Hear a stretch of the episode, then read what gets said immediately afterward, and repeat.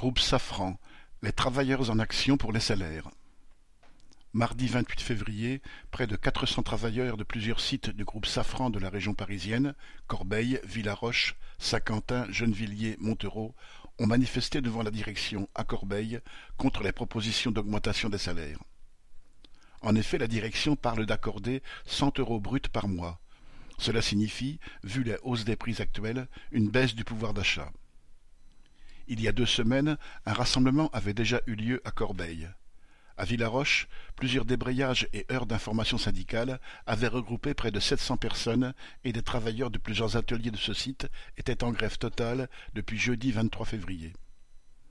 Après les prises de parole à l'entrée du site, rappelant le lien de la lutte pour les salaires avec la lutte pour les retraites, et des interventions d'enseignants, de travailleurs des raffineries, d'étudiants, un défilé a eu lieu sur place et avant de se quitter, il a été décidé de continuer la mobilisation les jours suivants. Correspondant Hello.